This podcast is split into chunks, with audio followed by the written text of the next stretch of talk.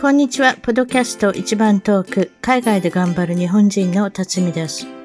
海外在住者の生の声、素敵な世界の方々とのインタビュー番組。たまに英語でもおしゃべりをしています。早いものでアメリカはロサンゼルスに来て29年が経ちました。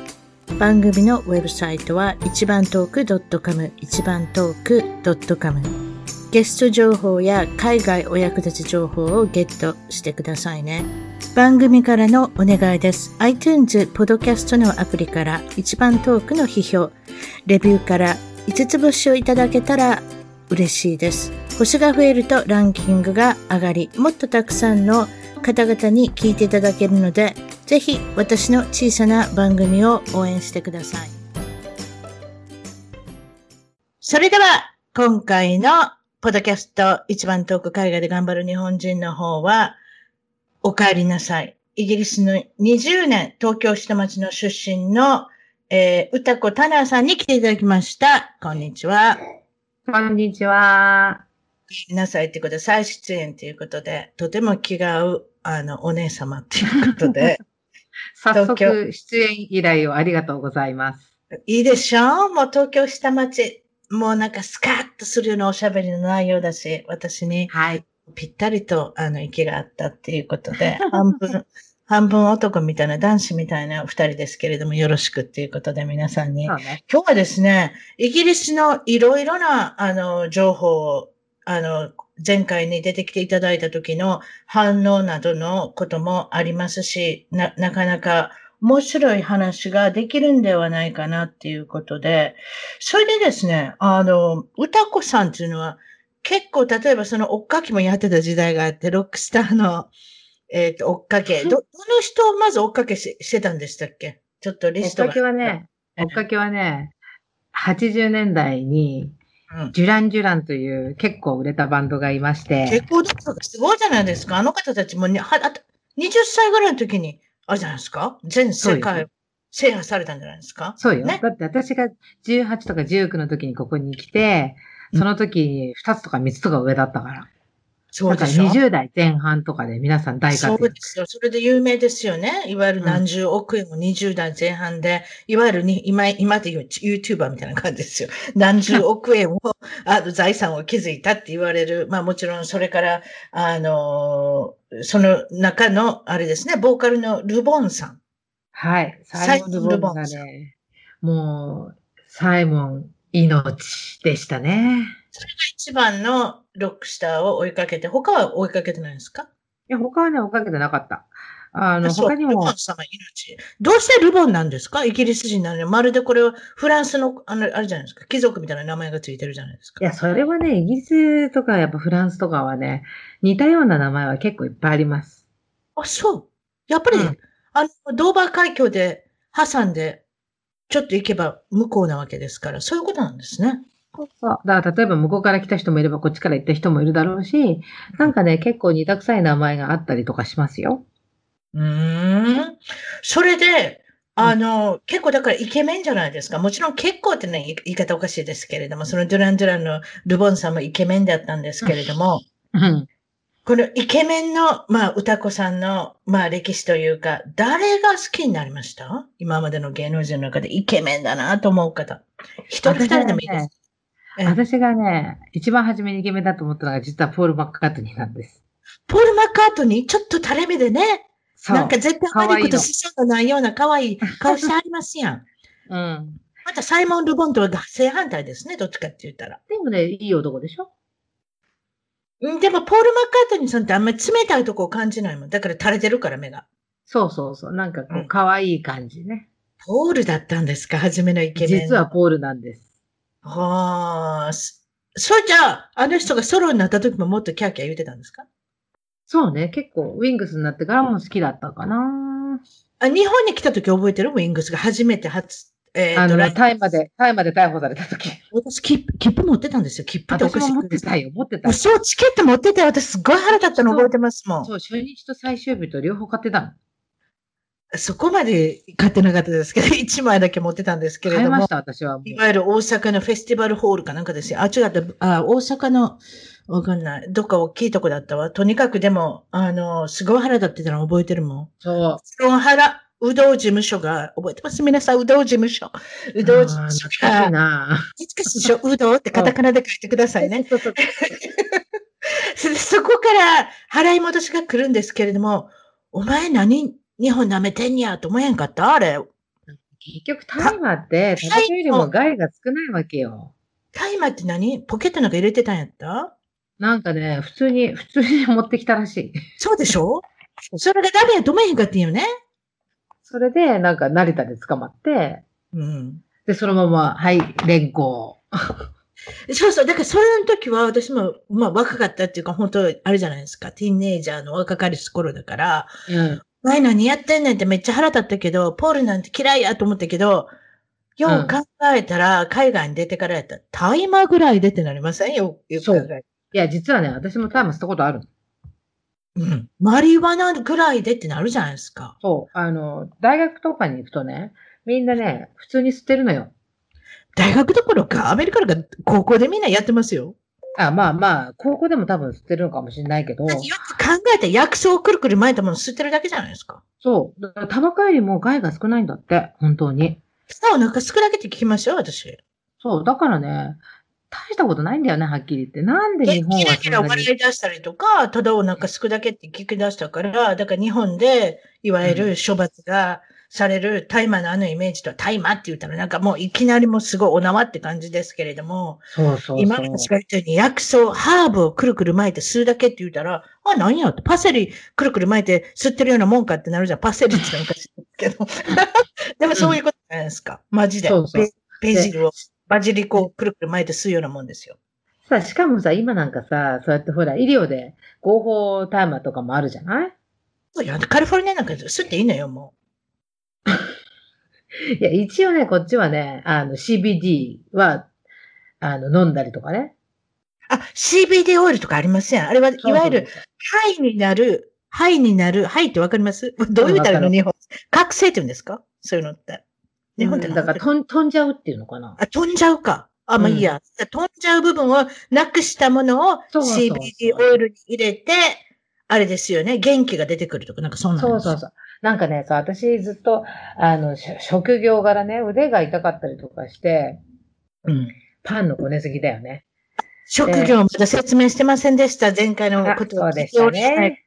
料理家の対価であり、そしてパン、お菓子作り、そしてクラスの講師であるっていうことでね、またその宣伝も後の方でさせていただけたらなと思いますけれども、はいすいません。もちろん、お料理されてる方、それを職業としてやられてる方は、どこが痛くなってきたって言いました今。そう、パンをやっぱりね、あの、レッスンの時に毎回こねるわけです。一一週間に5日間。で、うんそうしたらね、やっぱり右腕とかがだんだん痛くなってきてね、ちょっとやばいなと思って、お医者さんのところに行ったら、テニス肘とゴルフひ肘が一緒に来たって言われたのね。なんですの私、テニスエルボーっていうの聞いたことありますよそね。う、それそれ、それ。ゴルフゴエルルフっていうのもある。私、なんですの、そのゴルフは。なんかね、そのゴルフするときに、外側がゴルフ、内側がテニスらしいんだよね。痛みそがれ。って、それって日本でいう四十肩とか五十肩とかなんとかっていうやつかないや、違う違う。それはやっぱテニス肘って言うんでしょああ、ほんで使いすぎですね。そう、使いすぎ。って言われて、で、針とかにもう高いお金払って行ったりとかもしたんだけど、一時的には良くなるんだけど、全然ダメなわけよ。うんで、なんかもうこんな安いの効くのかなと思いつつ、CBD のバームってやつを買って、バーム肘に塗ってみました。するんだね。うん。あ、の、タイガーバームみたいなやつね。うんああいうほら、わかるでしょわかるよ。それを試試しに塗ってみたの。そしたらね、ピタッと止まってしまったのよ。うん。おお、本当それ効くんやね。効く。 CBD で塗るの知らんわ。だいたい皆さんオイルとか飲んだりしますそうやん。そうそう、あの、ベロにベロってこう落としたりとか流行ってねま。したよアメリカで CBD。そうそうそう。いわゆる、うん。いわゆる慢性の痛みに効くっていうこと。そうそうそう、痛みを取るっていうので効くらしいんだよね。大な丈ん夫。か今 CBD よりももっとね、効くやつが出てるらしいよ。ええ。なんねていうんだっけな、忘れちゃったけど。CBD よりもっと効くんだって。え。がえ何を言ったんですか ?CBD よりまだ効くのがあるんですかそう、CBD よりももっと効くのがあるんだって。と、なん落ていうのち、なんか落ちたそれって商売してるわけじゃないですからね、皆さん。でも、その流行りってあるじゃないですか。サプリの流行りとか、何が流行りって。今はアメリカとか CBD オイルですよ。うん。そうだよね。CBD も、知らんなうん。まあでもね、マリファナを吸いながら、いわゆるガンとかになって、お腹の空かない人がいるじゃないですか。で、結局だから、あの、食べれない人、痛くて食べれないとか、そうちょっとわそうそういわゆる食欲がない人。でも、マリファナを吸うことによって、食欲が湧いて元気になる人もいるんですよ。うん。なんかね、テレビで見たけど、あの、CBD カフェみたいのもあるんでしょって聞いた。なんかね、いろんな料理といろんかお菓子の中に CBD オイルが入ってる。ああ、エダボ。エダボっていうのかな。こっちで食べれるってやつですよ。そうそうそあ、うそ。そういっぱいありますよ。ええ。う。なんかそういうのいっぱいあるって聞いたよ。そういうカフェとかも。うん。だからそういうのをケーキに入れるとか、あの、あれですやん。オランダの、うん。どっちかアムステルダムでしたっけ日本語で言う。うんうん。あそこ、そういう系統のカフェみたいなのいっぱいありますね。ケーキに入れたりとか、クッキーに入れたりとか、なんかそうじゃないですか多分。いいよね。なんかそれでさ、痛みがきな治るんだったらいいなと思わないいや、いいと思います。何度も言いますけど、カリフォルニア州っていうのはもう合法化されてるんですよ。例えば、その、あの、よくコンサートなんかで皆さん、あの、いわゆるマリファナ吸っておられるけれども、あれはもう、本当に大っぴらげに、車の中で吸っちゃいけませんよ。運転中とか。いや ちょっそとれは、はいになったらまずいから言ねっ。てるんですけれども、でも、いわゆるでも、家で吸ったりとか、友達の家で吸ったりするのは別に悪くないんですよ。合法になったんですよ。まあ、でも、あなんか、作るのも簡単なんだってなんか作る。庭で、庭で栽培できるって聞いたよ。違うだよ。だって私前ね、うん。あの、住んでたアパートっていうんですかそっちのフラットみたいなところで、隣の人が怪しいものをつく、あの、栽培してたんですよ。その当時まだだから、あれですよね、違法だったんですよ。自分で栽培してたんですで、うん。うんあれですもん、これ何って聞いたことあります もん。それやっていう。それだよ、それそれ。だからあれですね、苗とか買ってこれるんじゃないですかどっかで。なんかね、えっ、とね、こっちでも、二鉢までは育てていいとこ、なんだっけな、あめあ、それアメリカか。あなんかそんなんあんねん、多分。多分そうだったのかもしれない。うん。で、なんかね、二鉢までは育ててよくて、それ以上だとダメだから、なんか、もらったやつとかいるって聞いたよ。私の友達で、隣の人がくれたとかっつって。すくすく育ってるらしそうでしょ結構あるんですよ。あと、ほら、家を買って、い。うん。大きな家を買って、家の中で育てんねんなんかね、あの、ひ日をた、日が立たなきゃダメなんだよね。日を当てないと。そう、日を当てない。だから、電球いっぱいつけて、そうそうそうそう。それで、その電気の消費量がめちゃめちゃあるから、それで捕まんねん。バレちゃうって言うんだよね。そうね。でもうんうん、それは今もう合法になったから、そんなわざわざ隠してやらなくていいんじゃないですかだから。うん。州によってはもう合法化されてるので、バンバン栽培して、バンバン売ってるんだと思います。確かコロラド州、オレゴン州、カリフォルニア州。この3州ぐらいしか私分かってないですけれども、そういうとこできるようになったんですよ。ええ。うん。そう、昔はそうですよ。だからよくなんか、あの、捜査、強制捜査で、あの、逮捕とかってよく、大概大きな家買って、中で電球つけて、そう、いっぱい電球つけてるあのね。大麻マリファナを栽培してるんで、それを売ってたっていうね。うん。なんでこんなイケメンの話からこんな話になったのかポわーかル・んなマい。ッカートニーだよ。ポール・マッカートニー、それじゃまあ、次出てきていただいた時に、また違った、あの、セレブ、はい。じゃあの、うんまた発表いただいてっていうことで、あと、あはい。歌って結構テレビ番組とか、うんあと洋画とか見るじゃないですか。うん。例えば、誰もいない、離れ小島に行ったら、うん DVD とか、みんなも、DVD とかブルーレイとか今あるんですね。すいません。うんどの1枚持っていきますか ?1 枚じゃ難しいですかどの映画を見ていきますかまあ、これももし、まこれもまた次回にまた違うの発表してもらいましょう。確かにいっぱいあるリストの中から1本って言われたら1、2本何持っていきましょ一本選べって言ったら、私は多分、ノッテンヒル選ぶ。う何々ノッテンヒル。ナリンノッテンノッテンヒルの恋人。それってヒュー・グラント私の好きな。そう、ヒュー様と、あと、えっと、ジュリア・ロロババーート。ロバーツ。あれ、映画、いい映画でしたね。とあれはいい映特に彼の最高期でしょいわゆる。画。あ、そうそう、ヒュー様は一番あの頃輝いてたね。ヒュー様だったんですよ、実は。え、ごめんなさい。で私、私もね、結構ね、もう自然に様がついてしまうくらいヒュー様だから。ヒュー・グラントの映画全部見まくりましたよ、確か。ヒュー様はいい役やってるよね。うん。今どうなっちゃうあの方、あれですよね。エリザベス・ほら子供作ったじゃんハリスに別れてから、そう、中子供作ったんだよ。中、中国人の女と。結婚して、女と。してない、してないだけ。そんなにしていの結婚しないで子供だけ作ったんだよ。しないで。そう。でもなんかあれですね、エリザベス・ハーリーもヒュー・グラントさんから別れてからなんか、転倒のなんか人生っていうか、なんかちょっと、ヒュー・グラントさんもなんかちょちょっとそういう気味になっちゃいましたよね。もうだって、バもうカだよな。なんかさ、結局火を捨てたような感じだったじゃん。エリザベス・ハイレンの方が。それからあれです、お金だけになりました、あの女性。うん、なんかちょっとどんどん下がってったよ ね。だから金持ちだけを捕まえて。もちろんだから、あの、顔がしゅ、なんていうんですか、老齢化すると、いわゆる安定老齢化。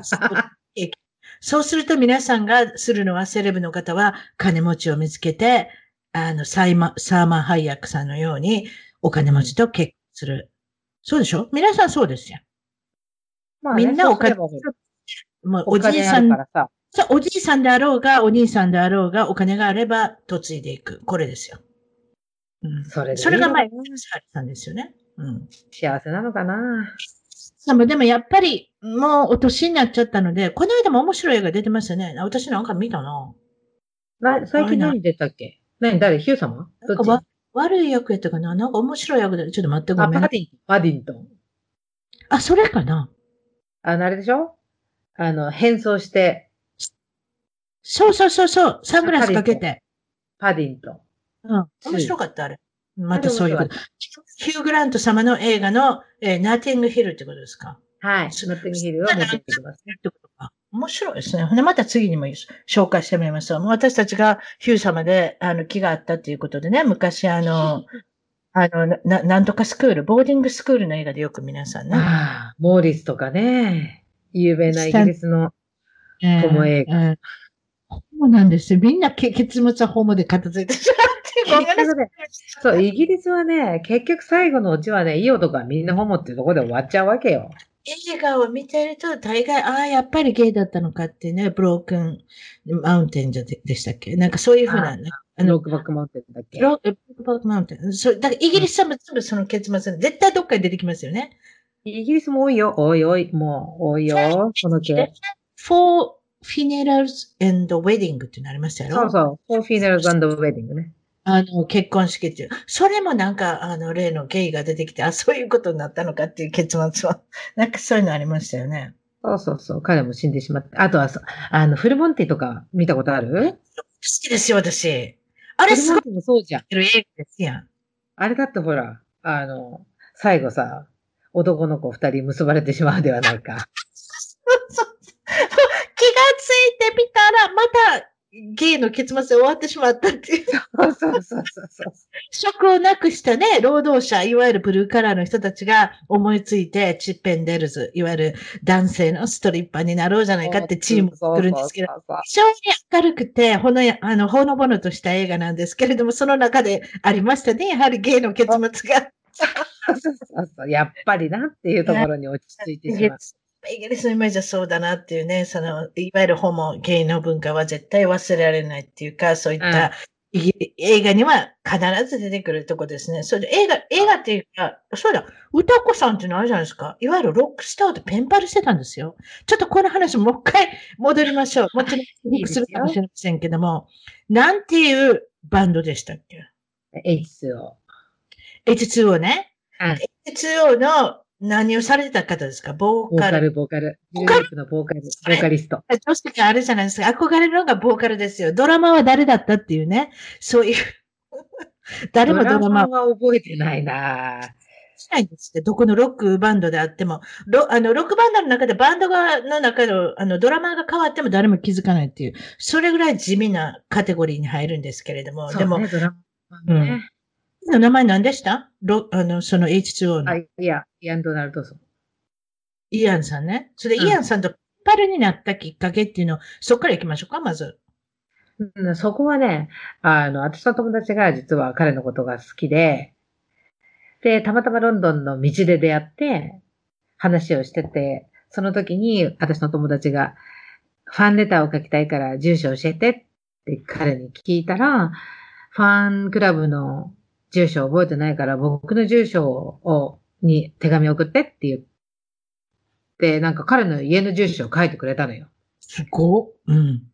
で、それで、なんか、あの、私の手帳だったんだけどね。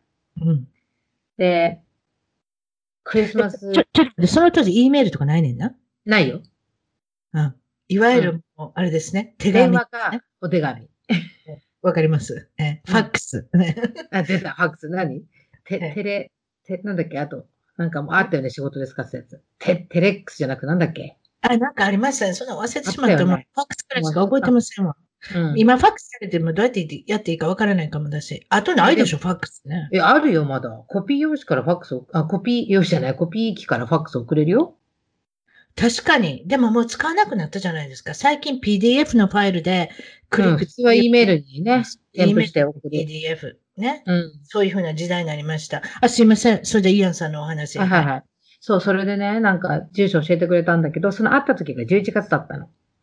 で、クリスマスカードがたまたま1枚余ったから、あ、そうだ、あの人にクリスマスカード送ってみようかななんて思って、で、あの、スコットランドのクリスマスはどんな感じですかみたいなお手紙を書いて送ったわけよ。うん。うん。そしたら返事が来て、うん。なんか、すごいですね。ロックスターが本を持って変、変身したんですかそう、返事が来たの、ちゃんと。ペンだけじゃないです。切っても貼らなきゃいけないんですよ、皆さん。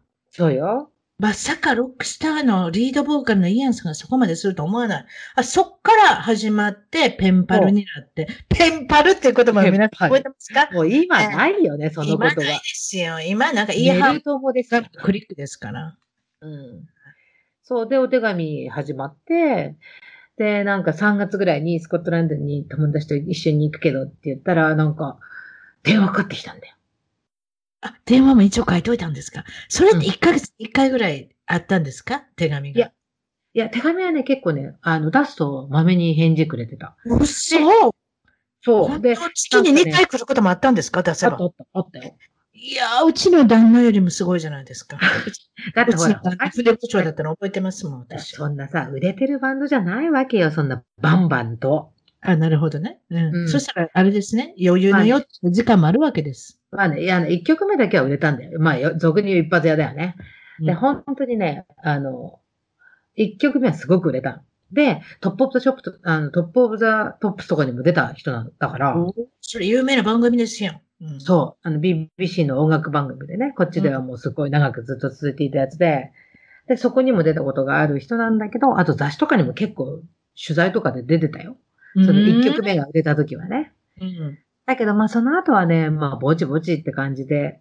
なえ、んかそれもうで知り知り合ったのはその黄金期ですかそれとももうちょっと後まあ黄金期といえば黄金期だね。黄金期終わりあたりかな。なるほど。うん。終わりあたりだったら、まあ、変身する余裕もあったのかもしれませんね。黄金期と違って。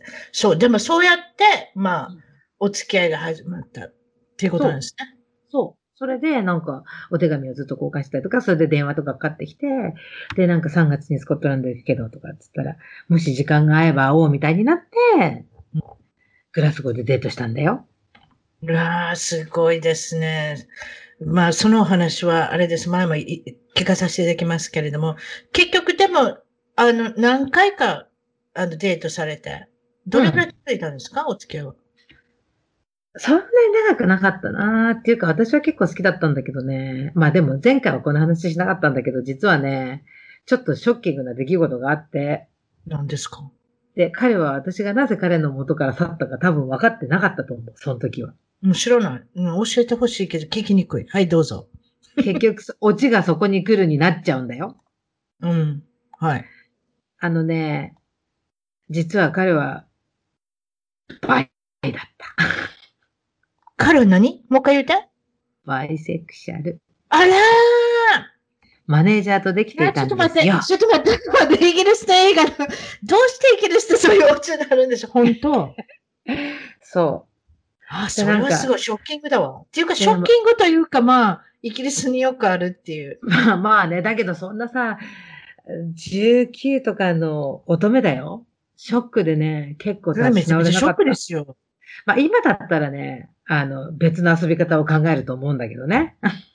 うわー、そう。うん。何でもありってよく聞きますよね、芸能人でね。うんうん。うんだから、まあ、その方だけ、イアンさんだけじゃないと思います。あ、そういうオチで傷つきましたね、乙女心は。ねも10代の。う、もう10代だって潰されたわ。10代。そら、そら大変。あ、そう、そういうことだったんですね。そそうれ、どうやって気づいたんですかそれ。えー、なんかマネージャーわかがんないでしょ、マネージャーが後ろから抱きしめてるの見ちゃったんだよね。は目いそうい撃。うこと。いわゆるもう、オプチュニティがあれば何でもっていうことですね。まあ、まあね。まあそんなわけではい、まあ私は日本に帰ってきてしまったんだけども、でもね、しばらくお手紙はしてたんだよ、日本と。そうあの、スコットランそうだったんですね。わかりました。そしたらイアンさんの謎が少し、まあ、解けたということで、前回はお付き合いっていうところまで聞いてましたけれども、どういった結末になったのかっていうのはわからなかったんですけれども、えー皆さんもこれで秘密が、あの、聞けたっていうこと、納得されたと思いますけれども、納得といえば、納得がいかない。英国のイギリスの王室で何が起こってるのかっていうことですけれども、まず、ド。出ましたね。ね、まず知りたいのはダイアナ妃がはいはい23世紀を迎えたっていうことで、これは1997年あっという間だったね。いつですかそう、うん。ねえ、えっと、待って、違いました7確年 ?8 年 ?8 年あ私23回来て聞いたと思うんです。違いますまあ何でもいいですよ。まあ、97年、98年、もう20年以上経つんですけれども、うん。あの時何してたって覚えてます私しっかり覚えてますよ。覚えてるよ。何してたか。どうやって分かったんですかあダのイアねナ妃。実はね、私、かあの軽井沢の別荘にいたの。おうちのお父さんお母さんと一緒に、うん。あの、友達と。うん。軽井沢の別荘で、うん。軽井沢の別荘で。生中継ですかうんあれ、時間的にね、何時やったかなこちら夜10時ぐらいだったと思うんですよ。あの私、ね CNN で見たの。私はね、朝起きたらね、ニュースで見た。私はもうライブで見てました。だからトンネルから中継ですよ。だってほら、時差があるからさ、朝起きたらもう死んでたんだよ。うん、多分そうでしょうね。うん。で私、があ見たのの夜、ですからね。うん。私、ワインの資格も持ってるんだけど、ワインの友達と、7人ぐらいで行ったのかな、うちの軽井沢の別荘に。うん。うん。それでもう、あの、多分ね、夜中まで、2時とかまで飲んでて、で、起きたのが10時とか、多分そこらだったと思う。で、テレビつけたら、ダイアナ亡くなったって聞いて、もうぶっ飛び。トンネルでね、事故でね、いわゆる横転してしまって、そうもちろん、そうダイアナさんは、パッセンジャー、いわゆる助手席の後ろ、後方に座れて、座っておられて、それは一応一番、あの、安全だって言われてるところですけれども、あれ、実際問題あれですかシートベルトされてなかったんですかそういうふうに聞いてますけど、そうですかいや、でもね、してて、してて、座席に残ってたっていう話もあるんだよね。なんか、その辺がいいろんなことがわからないんですよ。例えば、あれでもどかしかったのは、どうしてまだトンネルにいるんだって、2時間も経ってるのに。どうしてで、フフラランンスス人救は急車がそんフなランにス人は長救く急かかる。日本で行けるって聞きましたよ、救急病院。裏にあるって。あのトンネルの。どうしてそうしたら、あの、行かないのか。出血多量で死んだんでしょ多分あれ。ちゃいますそだって、初めは生きてたって聞いた。うん。あの時助かってたら、あ助けてたかもしれないですかああのあのまま運ばれてたら、救急病院に。だからそこもさ、なんかいろいろほら、なんかダイアナ実は妊娠してないじゃないかとか、いろいろ、いろいろ言われてるよね。あそのあれですよね。あの、うんエジプト、エジプトの、あの、そうお金持ち。アルファイド家の息子と付き合ってたかはいら、あの方だからは、えっ、そと、うア何ラでしたブっけの血が入っちゃまずいから、とかなんとかで、デパート持ってたの、ハロッズを持ってた。そうそうそう、どうハローズも持ってるうんだからそのお父さんで、その息子のダーディ・ファイエというのは、もうだからもうハリウッドも精通してたし、いわゆるそうそうイケイケのプレイボーイ風ですよね。そ安心していた。ああ、やっぱ噂でちょっと教えてください。それじゃ、まあ、もちろんその、もう帰らない人にな人になったわけですけれども、その時に疑問はありますけれども、これはどういうことだっていう、その噂っていうのはどういうことだったんですかイギリスで。う。でもね、これはね、本当にいろんな話があるよね。そこがもうこんだけ時間が経っても。そこもあるんでしょうけど、絶対出さないと思いますけれども、でうんも、どういう噂ですか例えばその妊娠してたかもしれない。そうすると、半分エジプトの子だから良くないってことですかね。なかなかそんなんで。そう。だからなんかそういう血が混じって、でもほらもう、もう離婚をしてたからね。確かに。でも離婚してる。結構まだ、間がない時でしょまだ1年以内ぐらいじゃなかったですかあれ。いや、もうちょっと経ってたんじゃないかな。だ けどほら、結局、将来の王になる人の母親からそういうのが出てくるとまずいっていうわけだよね、要は。いわゆるそういうことですよね。いいろんなものが剥奪されましたけれども、いわゆる将来の王王様の様の母親であることには変わらないから。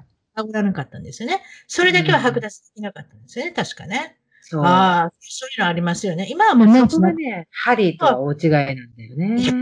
メーガンさんがアメリカからキックインしましたね。そうなんで、結局ね、そこがね、あの、ダイアナとハリーの大違いなところで、ダイアナは王室から離れても、王様の母親だから、こう、なんていうの、大事にされてた部分があるわけ。だけど、ハリーは王室から出ちゃったら、何も残らないんだよいね。わゆる次男坊ですね。長男がウィリアムスさん。そして次男坊。あの、赤毛っていうのもちょっと気になりますけどね。未だに、あの、疑問はありますね。誰がお父さんっていう。そうそうそう、パパ違うだろうって話はね、よくある話だけど。誰らでしたっけなんとか、フィリップさんあ、違った。ヒュー、ヒューさん。あれもヒューですよ、確か。そうね、費用多いもん、この国。赤毛のなんとか将校さん。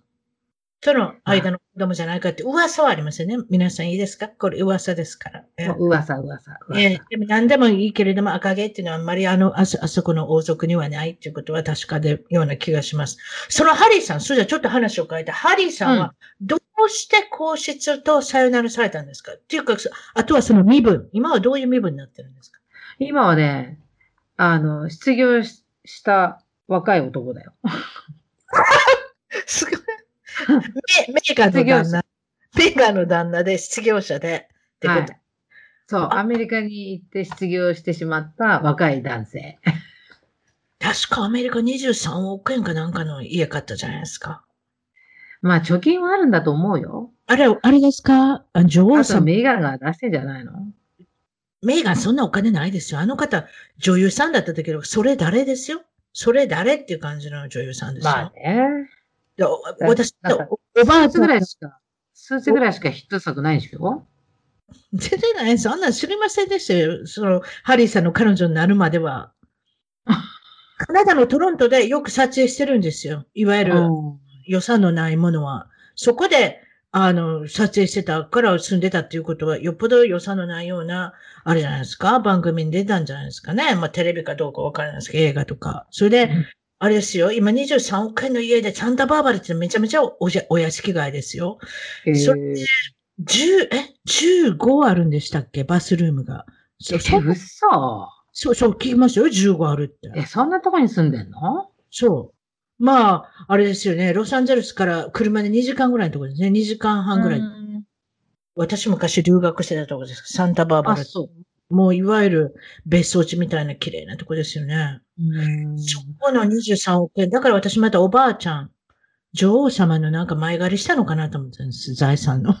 ちょっとごめんなさい。いおやばあちゃでんもちょっと買ってっいや、て。でもね、可能性はゼロではないかもね。でしだょって目と黒い間お気にに。入りの孫だったから。何で一孫応お気に入り。あ、そうだったんですかいわゆうるんお気に入りのアンドリュー王子みたいな感じでお気に入りだったんですおね。気に入りだったのよ、実は。ああ、それでウィリアムさんはそうでもないんですね。あの方よくお気に入りっていう言葉よく聞きますね。女王様って。うんそう、女王様のお気に入りは本当はね、針だっおばあちゃんの目の黒い間にこれあげるわってことじゃないですかなんかもらったまあね。た。死んじゃう前にな、なんか、でもさ、女王も実はさ、噂話今出てんだよね。さあ、さあ、噂話行きましょう。大好き。なんかはいね、大好あ物。の、きあの、なんだっけ、クイーンマザーが、なんで亡くなったか覚えてる知らない。アルアルツハイマーなんだよ。お、はいはい。いわゆる地方症ってことですかそう。はで、いどうもね、女王もそうなんじゃないかっていう噂をちょっと聞いた。さあ、女王が今どこにいるかのお話に入りましょう。今、現在はバッキンガム宮殿にいないってことなんですよね。いないね。もうずっとウィンザー。いわゆるコロナのことで、まあ、いわゆる、まあ、その辺そうのそう加減で。一応まあ避難してるということになって避る。難するってことになってるけれども、本当に女王が帰ってくるのかっていう疑問もあるんですよね。そう、よくそれは言われてるうん。イギリスには本当の王様がいるっていう話もあるしね。出たなぁ。これですよ。皆さん。皆さん、そこまで知ってるかなんかわからない。これまた噂ですからね、皆さん。え都市伝噂噂。皆さん、都市伝説とかって思っててくれていいんですけれども、実はこの方のお名前が、ジョセフ・グレゴリー・ハレットっていう、随分、行々しい名前からしても、実はこの方の血筋が本当の王様を継ぐ血血筋なのでは、よくブラッドライン、ブラッドラインって言うじゃないですか。うん。これってすごく、あの、大事だっていう方もいるんですけれども、これはどういうことで自分が、あの、もうあれですね、YouTube のビデオ作ったり、ツイッターやったり、私なんかツイッターやったら、ひょっとしたらこの人、あれだなぁフォローバックしてくるんちゃうかなと思ったぐらい、まだいないですよ。かな りいま、いますね。そう、本当笑ってない、笑ってるけど、私、うーん、フォロワーが6000ぐらいの時に見たことあるもん。うん。私って可能性あるんちゃうかなと思った。フォローバックしてくれるの。まあ何でもいいですけど、この方の正体はあんまりわからないような、わかってないような。そう、私もね、YouTube 見たけど、なんか、え、ええー、とは思った。だけど、まあ、なしではないかなっていう気もするけど、え、ありかなっていうのもある。結局あの難し人いがな言いたいことは、あれでしょ、うんいわゆる女王様のラインは、本当のラインじゃないって言ってるんでしょそう。実は本当のラインじゃないと。血筋は私の方にあるって言うんですけど、わかりませんよ。あの方がどどういうふうにして、なんかいろんな証拠品を見せておられますけれども、これを証拠品と見ていいものか、ガセと見ていいものなのか、ちょっとわからないですけれども。でもなんか、あの、宗教面でも全部裏が取れてるんでしょ彼が本当の王様だっていう。うんあとなんかトランプさんがサインしたのもありますやん、なんか。そうそうそう。トランプ大統領が僕のことを認めてくれたっていうなんかサイン。いわゆる、あれはなんて言うんですかあの、ハンコみたいなのありますやん。なんていうのあの、うんぐちゃぐわちかゃるわかる。なったジェルの塊みたいなハンコ。あんなもん押してましたやん。あれなんて言うんですか日本語で。英語でもわからない。あの、ワワックスですかあ、ワックス、ワックス。うん。うん。ワックスをなんか塗りつけてなんかハンコみたいなの押したやつ。そうそうそう。あんなもんあの、こ刻印みたいなやつね。そそううそそうそう、うそれ、それなんて言葉が出てこない。だからトランプさんのサインをして、その刻印みたいなブチって押してたから、いや、なんかほんまのっぽいなとか思うじゃないですか。でも、まあだうんでもわかる。皆さんもしよかったら、ジョセフ・グレゴリー・ハレットって多分入れたら YouTube で出てくると思いますよ。出る出る。その方が本人がおしゃべりしてますから。本人の一番新しいのビデオ送ってくれましたよ、この間。うん、送ったよ。あれあちょっといいですかその中で触れて。ダイアナさんの子供はちゃうって言ってますよ、あの人。うん、言ってる言ってる。 言ってる。ドクロで言うとありますよ。あれはチャールズの子じゃないって。そう、そう、言ってるよ。みんはな、じ皆さん知ってると思いますけど、みたいな言い方してるよね。え、そうそうそうそうそうそうそう、もうご存知だと思いますけどって言ってそうた。そうそうそうそうそう。ダイアナさんの初めての子供がウィリアムさんを。確かでも、そんなこと言い出してきりないですけど、まあダイアナさん似てるような気もするけど、お父さんにあんまり似てないような気がせんでもないですよね。そう、ダイアナにはそっくりなんだよね。似てる。ダイアナさんには似てる。だけどね、あの、そっちの、そっちの血を引いてるなと思ったのは、ウィリアムがハゲた時だね。そう。あのハゲフィリップ父ちそう、フィリップにそっくりだから、じ、じいちゃんにそっくりなんだよ。ゃん。えあの、ハゲっぷりはじいちゃんにそっくりなのね。ということは、フィリップさんのおそ孫さんう。うん、じゃないかなって私はその時に思った。え、変でどうなるんですかダイアナさんが産んでることには間違いないじゃないですか。うんということそれは間違いない。じゃあ、チャールズを飛ばしてるってことですかそれじゃあ、フィリップさんの隠し子かなんかですかいや、それはないだろう。え、だけど、どうしてフィリップさんがハゲ方が似てるんですか血が繋がってなかったら。だから、だからち、だからさ、ほら、あの、覚醒遺伝っていうのがあるじゃん。そうそう、おじいちゃんにいるって言われてますよ。おじいちゃんとかおばあちゃんに。ハゲそうは。そうそう。そう。だから、例えばチャールズの子だとしても、覚醒遺伝で、確かに。じいちゃんの頭に似てるっていう。確かにフィリップさんも顔が長いし、そういえばそうかもしれない。ということはチャールズの子供かもしれないってことそう。私はね、だから、あの、は、生えた時に、あ、本当の子供じゃないかなって思ったよ。フィリップさんまだ生きておられるんですよね。できてそうますよ。98歳。ん ?98、あ、もう100歳になったか。女王様はいくつ98。引退とかしないんですかね。 96だっけな。ね、忘引れちゃった退とかないですね、あの人たちね引退ないよ。引退、死ぬまで引退しない。死ぬまで引退じゃない。まあ、それのヨーロッパのやり方でしょうね、多分ね。あ、そうそう。それともう一つ、ちょっとごめんなさい。言い言い忘れた。もちろんいろんな噂っていうものもありますけど、これは噂じゃなしに、YouTube のリンク送ったでしょ、私。見たでしょその前から多分しておられたと思いますけれども。ああれね。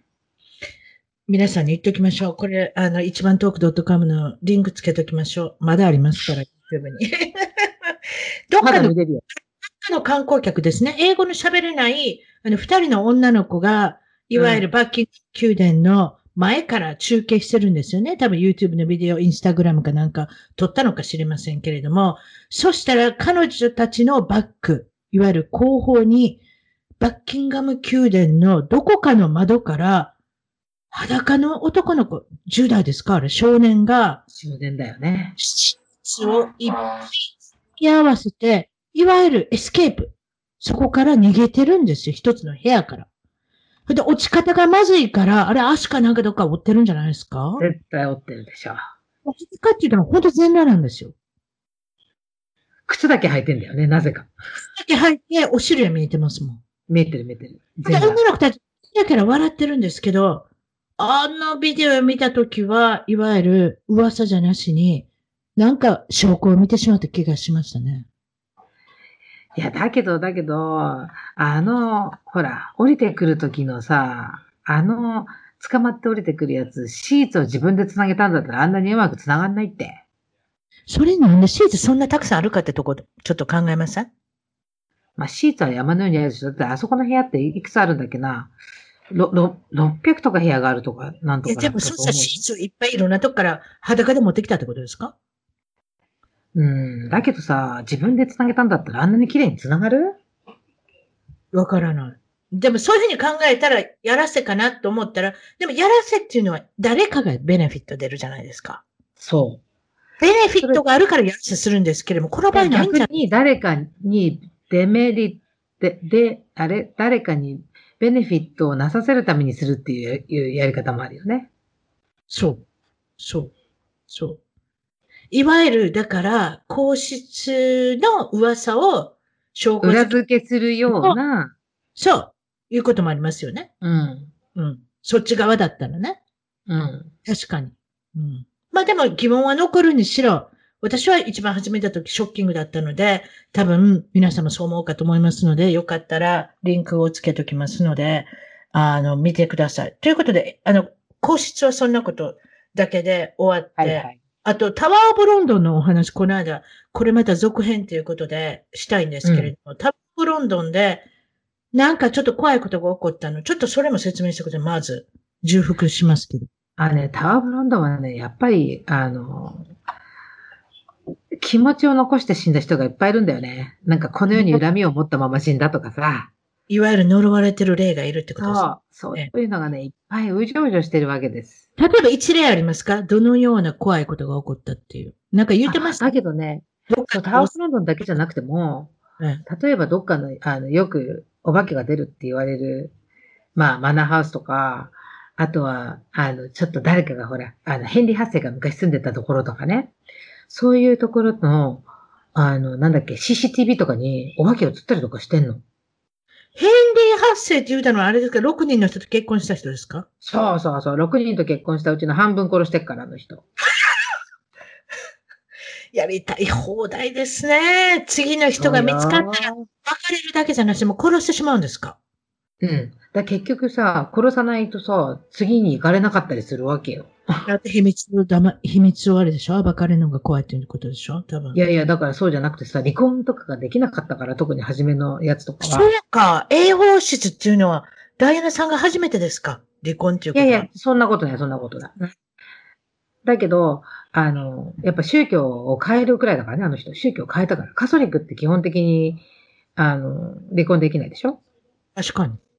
だから確かに自分が、自分が妻と別れたいために、チャーチ・オブ・イングランドっていう新しい宗教を作ったんだよ。で、ローマから離れすごいですね。た。もうさ、やりたい放題やりたい放題。それで先ほどおっしゃったのは、うんそのタワーオブロンドンは先ほどのヘンリー・ハッセイさんともゆかりのある地であったので、あるある。いろいろうんいろいろなことで、恨みつらみを、された例が出るってことですけれども、その時に歌子さん自身にそちらで、えっと、仕事、仕事されてたんですね、お料理の。いや、あの時は違うよ。しあの、料理の仕事じゃないよ。あの、タワーブロンドンで仕事してた、普通に。仕事してた時に、どう、何が起こったんですかこれは例の仕業じゃないかと思ったことがある。うん、うん。あの、辞める日、その日でもうタワーブロンドンのお仕事が終わりっていう時に、あの、倒れてくるはずのないドアがいきなり倒れてきて、私の指を直撃。もうなんでドアが倒れてくるんですかもうありえない倒れ方をしたんです。ちょっと待って、ドアってくっついてるもんじゃないですかあ壁れにドアっていうかね、違うの違うの。なんて言ったらいいのかな。あの、バーとかに行くとさ、バーカウンターの中に入るために、わかりますよこうあ上にの、こう、ぴょっと上げる。え、腰を低くして、行かなきゃいけないやつですね。あの、カウンターそんの、なような感じ。そう、カウンターみたいなやつで、まあの、いわゆるカウンタートップが、あの、くるそうっと、そうド上にぴょんって上がるやつ。ンって上がって、そこが、そこここのにもの落ちてきて、私のあの、手に直撃。何それ。もう誰も何も触ってないし、誰もそこ通ってないし、みたいな。そのものが指に、ほんで指大丈夫だったんですか指、折れはしなかったけど、もうすっごい膨れ上がっちゃって、そのまま病院に連れてかれた。で、いわゆる霊が、いたずらしてるってこなとんかですいかたずら、そう、いたずらして。でもね、うんほんとこの国はいっぱいいるよ。あ、ちなみに、うちにもいるから。何ですかこのうちにもいるから。我が家我が家ここ、今、これ、我が家 OK、そう OK って、またそんなおかしいこと言い出しました。えっと、何年代の家ですかまずその歴史を言ってください。何年代のい家やでうすちはね、多分ね、あの、ジョージアンとかだから、まあ、え、どれくらいだろう ?150 年ぐらいそんなに経ってないかな ?70 年くらい ?60 年くらいわかんない。かねイギリスの家は150年経もっうてね、る。全然普通にそういう家いっぱいあるわけ。それで感じることがあるんですか教えてください。あの、音とかも普通にするし、ラあップとね、子供、うん、子供が来るとね、すぐわかるみたい。で、あの、例えばほら、誰かがさ、子連れで遊びに来るじゃんうん。で、子供がもう眠たくなっちゃって、あの、ベッドとか、うちの寝室とか貸してね、ベッドで寝寝させてるわけよ。それで、あの、じゃあもう帰るっていう時にママが連れに行くじゃない。そうすると、暗いベッドルームに向かってバイバイって言うの。嘘。ほんと。子供と会話してるってことか。うん。で、うちの、出てきたわけかなその子供なんかなその子霊。供、いや、うちのね、こあの、うちには子供じゃない。若い男の子だけど子供じゃない。ああ、その霊は若い男の子。うん。あ、そう。喋ったことあんの歌子さん。っていうかね、たまに感じることがあって、あの、風呂場とかにいると、たまに感じる。あ、今、う後ろにいるなっていうのわかる。 フロバ。フロバが若い男の子の霊がいるんですか一緒に。まあ、ど、どこにでも出る、出るけどね。キッチンに出る時もあるし、でねたまにね、そう、いろんなものを落としたりとかして、いたずらするから。でもね、悪い、悪い例じゃないから、あの、こ霊じゃん。邪悪ではないわけ、決してそ。れだったら、あれですよね。ううんん。安心するけど。でも150年もああれですよね。立ってたらなんかあるでしょうね。そのうん家。だからまあ、いるなっていうのはわかるけど、うんまあ、まあ何も、そんな、ほら、ひどい悪さしないから、まあまあ、いいやって感じ。うちのや、うちのやつとかもさ、全然ずっと信用しなかったんだけど、ある日、体重計がいきなりついてピッてなったらしいの。自分が、あの、バスルームに行った時に。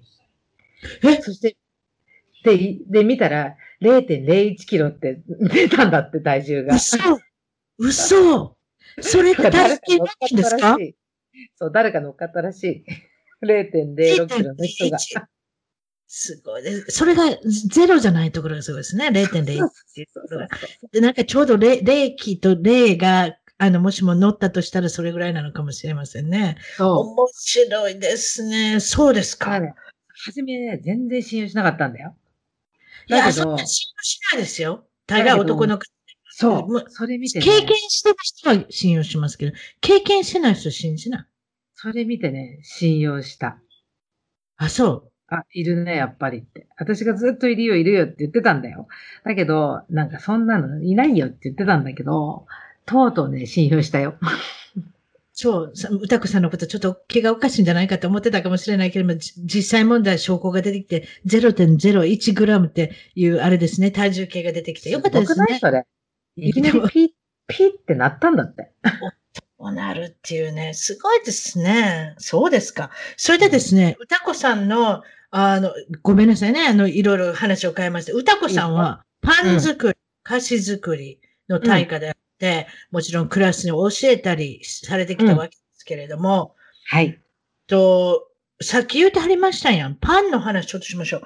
例えばね、日本のパンを売ってるのが、イギリスで売ってても高いから、私はパン作りをやることに決め決めましたって言ってましたけれども、うん日本のパンはどれぐらい、いこう、有名になってきてるんですかイギリスで。あのね、日本のパンはね、あんまり知らない人が、の方が多かった。だけど、ど、2ヶ月ぐらい前に、もっと前かな、3ヶ月ぐらい前に、こっちで有名な、ポール・ハリウッドっていうベイカーのおじさんが、日本に行って日本のパンに感動するっていう番組をやったのよ。はいはい。そしたら、なんかね、日本のパンの人気が高まってくれたのよね。なるほどね。うん。で、ああの、日本のパンは買えるけど、本当にもう3ポンドとか3ポンド50とか、すごい高い、もう500円ぐらいのお 金だから、たかがメロンパン1個とかが。だから、まあもう自分で作るのが一番でしょ。うちのパンは安いけどね。そんなに高くないけど。うんうんイギリスで受けるパンってどんな感じですか日本のパンだったら。いろんなパンが受けるけど、あのね、まず、受けないパンから行くと、アンパン。ああ、うちの子供も嫌いだっていう、あれ。あの、あんこがね、嫌なんだって。ねえ、あんこってあんま好きじゃないみたいですね。まあうん好きな方もいらっしゃるかもですけど、あんはあんまり、そううちょっとね、変じゃあわってる人はね、好きなんだよ。ーん、いわゆる納豆も食べれるのが味ね。そう そういうのはうけないようちもダメ。うんで、他は、他はどういうパンがあれですかあの、好まれますあのね、やっぱり一番人気があるのはね、メロンパンかな。出た。うちの子供クリームパンとメロンパン好きなんですよ。そう、クリームパンはね、みんなカスタード好きじゃん。だかカらスね、タードは一番だって言ってますね。あ日本。そうだからね、クリームパン大好きだよ。で、うんくあメロンパンの中にクリームが入ったらもう最高に好きだね。わそれすごいです。すごそうですね。砂糖の量が。でも美味しそうですね、多分。ん。あと私の好きなのは中にクリームパンが入って、あの UFO みたいな形してるのありますやん。ああクリスピー、はいはいはいはい。クリスピークリーうんうムんっていうやつ。あれ美味しいですよね。美味しい美味しい。うん。まあ、ちょっとよだれが出てきましたけれども、そしたらですね、うん。日本、今度は日本にない英国のパン、ヨーロッパのパンってどういう風なんですかでもさ、もう日本ってさ、はっきり言って、何でフもあラる。っンスのパン屋とかいっぱいし進出してるじゃん。ていうこと全部あるんですね。うん。メゾンカイザーとかさ、ポールとか、もう何でも進出してるから。確かに、多分ね。日本人は世界の全てを扱ってる国ですね。そう、そう、世界のすべてを日本人の口に合う食べ物として、そう。もうアメリカのドーナツが流行ったら、もうアメリカのドーナツが来るし、そそういうことクでリしょスピークレームとかだってさ、あ知ってたんですかわざとアメリカのドーナツで行ってみたんですけど、クリスピークリーム。だからそういうふうな、いわゆる流行りを全部全部持ってきて、その代わり、起きなくなってすぐ慕ってしまうのもあるんですよね、多分、あるあ。る、あるある。うん。ああ、そう。それは思う。アメリカってあんまりそういうのないけれども、日本って特にそういう、あの、人気あの、人気の流行り廃れがあるよね。流行り廃れがあるんですよ。うん。うんそうですか。パンでもう一つ質問。うん いろいろさっきもほら、あの今パン作ってるのでもうちょっと待ってねっていうのありましたけど、あと、パンがうまくいかなかったのは、誰かの他の人のレシピをやってみたから自分のレシピでやらなかったから、なんかいろいろありますけれども、うん。その中で、あの、やってて、あの、なんていうんですかね、簡単にできるお菓子とか、ん難しいお菓子とかパンとか、未だにやっぱり難しいと思うことありますどの、どんなんですかお菓子とかパンで。うん。お菓子はね、お菓子、お菓子は基本的に簡単だな。だって混ぜて焼くだけだから、パンよりは多分簡単なんだと思う。あ、パンの方が奥が深いですかパンはね、あの、例えば発酵時間が、例えば本にね、うんはああの常温で発酵させます。例えうば常温で2時間発酵させますって書いてあっても、うんその発酵の見極め、発酵ができてるかどうかの見極めの仕方とかが書いてないと、2時間経って発酵したいのに、次の段階に進んでしまうってことがあるわけ。ああ、なるだほど。からパンとかは、もしかしたらちゃんと本当は、あの、人と人で習って、こ、ここまで行ったら発酵が済んでますよっていう見極めを見たりとか、そういうのってすごい大事かもしれないなあとそ思れう。難しそうですよね。うあん。あとね、お菓子で難しいのはマカロンとかかな、やっぱり。あ、それ作ったことあんねん。めっちゃ難しかったよ。うん。で、大失敗マカロンもね、同 じ。マカロンも、あの、卵白泡立てるじゃない。そで、泡立てた後に、マカロナージュって言って、泡を潰すのね。う。うん卵白のうん。卵白の厚ぶしたでしょそあの、泡立てた後に。そんな素晴らしいレシピじゃなかった。うん簡単なやつ、私のは。うん。プロ、プロっぽいやつじゃない。でね、結局ね、すごいしっかり泡立てたやつを潰して使うのね。あ、そういうこと。その潰し方の、なんていうのが、こ、こ、コツがね、ここわからなかった。ここが、ここが一番いいとこですよっていうのも、やっぱり自分の手で、目で覚えるしかない。なるほど。そういうところが、うんものによってはあるかなって感じ。だけど、うんまあ、特にパンなんかの場合は、発酵の見極めが難しいぐらい。うん。あの、お菓子よりはちょっと難しいかな。特に初心者の人にはと思うん。うんなるほどね。だからこういったことが歌子さんから習いたい人もいっぱいいると思うんです。パンの作り方、今なんか見てみなきゃわからないって、いわゆるコツを教えてくれたり、もちろん歌子さんの秘蔵のレシピを教えてくれたりっていうクラスを、ぜひクラ、あの、歌子さん自身が今度やってみたいっていうことでお聞きしてるんですけど、ちょっと展望教えてください。その辺のお菓子作り、パン作り、そしてその教室の、あれですね、展望、ど、どんな感じに思ってらっしゃるんですかう。えっ、と、今私はですね、実はロンドンにある結構有名なベーカリーのスクールで先生として教えてるんですけど、まはあいちょっと今後はね、あの、自分で、自分のビジネスとして、お、自分で独立して、はい。うん、あの、お菓子を作って販売したりとか、お菓子とかパンを作って販売したりええとか、えまあ、自宅で、例えばパン作りを教えたりとか、あとは例えば、あの、ご家族のところに行ってね、うん。出張サービスをしたりとか、うん。そういうのも考えてます。あと、オンラインでできるようなね、いわゆる世界中に配信できるような、発信できるような、まあ、クラス作りとかね、そういうのもいいかもしれませんね。そう今はね、特にこんな時代になって、やっぱりオンラインで物を習うとかっていうことが結構多いと思う。ええ皆さんも全然抵抗なしですよ。ええそうでしょで、ほら、YouTube とかやっぱタダだし、うん結構見てる人多いと思うんだけど、うんでもほら、質問してもすぐ帰ってこないしね。うん。だからそういう時に、例えばズームクラスとかをやって、もう、あの、恥ずかしくないから何でも聞いてくださいみたいな、例えばワンツーワンのパン教室とかもいいかなって思ったりとかうん。もしてますね。なるほど。素晴らなしんいでかほすらね、。今更恥ずかしくて聞けないみたいなのあるじゃない。確かに。確かだけに。ど、も確かにう確か誰にもいないから何でも聞いてちょうだいみたいなね。そんな感じのお教室そもうでできすたらね。もちろんそうですよね。いわゆる、聞いてみたかったけれども、恥ずかしいから聞けないみたいなね。そういうようなこともたくさんあると思いますので、これから例えばズームを使って画像を使ってオンラインでできたり、もちろんその、あの、1対1のマンツーマンで教えるとか、例えばクラス大勢で教えるとか、どんどんそういったことで広がっていけば、あとですね、うんうた、こさんに、本当はコマーシャルに出たお話をしてしていただきたかったんですけれども、時間がちょっと来ちゃいましたので、もう一回出てきてもらって、いや、コマーシャルでまだね、まだ出てないの。まだまあ、出でてなあい。そう出てからの、それの方がいいじゃないそれじゃ出た、出た時に、今度でもねさ撮影は終わったよ。撮影はもう終そわっうでてるしかょら。その辺のさ、捨ての感じも聞きたいので、また出てきていただけることにして、そしてもしも歌子さんと繋がりたかったら、例えば、はいどういうとこにで繋がったらいいあですのか例えば、インスかタグラムとか見ていただいて、私の作ったパンとか気に入っていただけたらフォローしていただけると嬉しいし、 Facebook ももちろんですけれども、インスタグラムは特に写真の腕も最近めちゃめちゃ良くなってきましたので、いやいやいこんなやこの間、あんみつ撮ったじゃないですか、3D で。ああ、あれね。うんうん。アメリカからよだれ出まくってましたよ。もう本当にひどい人だと思ったわ。 食べれなえい。でもあれ、あんみつじゃないんだよ。あんこ入ってないから。豆缶なんで。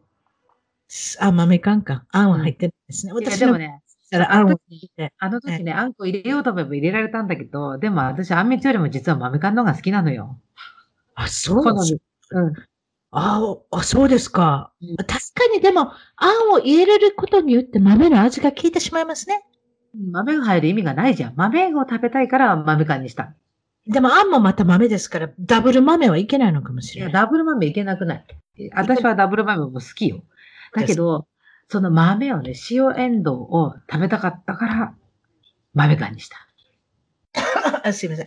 すごいですね。皆さん、そういうことで、歌子さんは、もう、和洋中、全部、あの、できますので、パン作り、お菓子作り、もちろん昔は、ちょっと昔は日本料理も習っておられたし、中華料理も習っておられたりっていうことで、はいそういった質問会もいろいろできたりするのかもしれません。わかりました。今日はどうもお忙しいとこありがとうございました。いやいや、こちらこそ。詳しい情報は一番トーク .com、一番トーク .com のゲスト情報からご覧ください。はい、どうも失礼します。はい、どうもありがとうございます。